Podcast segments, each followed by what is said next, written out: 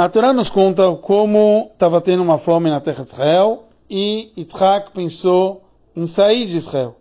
E Hashem nos fala na Torá para Yitzhak, Altered Mitzrayim, não desça ao Egito, Gur Baretz Azot, viva nessa terra. O Midrash e Urashi, cada um traz uma linguagem do porquê Yitzhak não podia sair da terra de Israel. O Rebbe analisa nas linguagens e fala que o Midrash dá ênfase que Yitzhak precisava ficar em Israel, porque o Midrash usa a linguagem como um korban, uma oferenda, não deve sair dos seus limites. Já Urashi dá ênfase en chutzlaretz kedaelecha. Quer dizer, fora de Israel não é adequado para você. Não quer dizer que ele não tem que sair de Israel.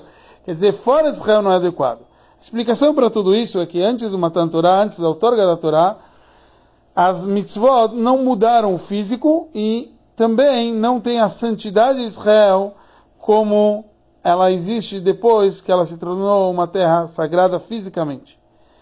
Então, sobre o passo que Hashem prometeu, Lezarachá, Natati, para a terra de Israel, eu, eu, eu prometi para os teus descendentes, o Midrash fala que uma fala divina já é considerado um, um macê, um ato.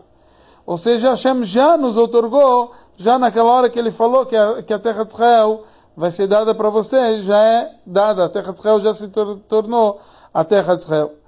Já Urashi, ele fala, não, é Keilu Riasuya, é como se tivesse feito. Ou seja, a terra de Israel ainda não tem toda essa santidade. O porquê, na verdade, o patriarca Yitzhak não podia sair da terra de Israel?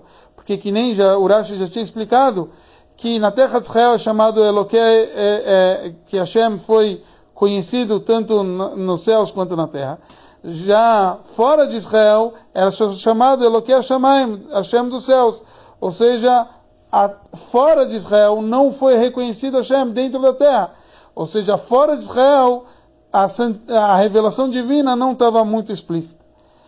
De uma forma mais profunda, o Midrash, que ele vive nos mundos espirituais, já é uma forma midrashica, já é mais espiritual, a fala divina é considerado como um ato.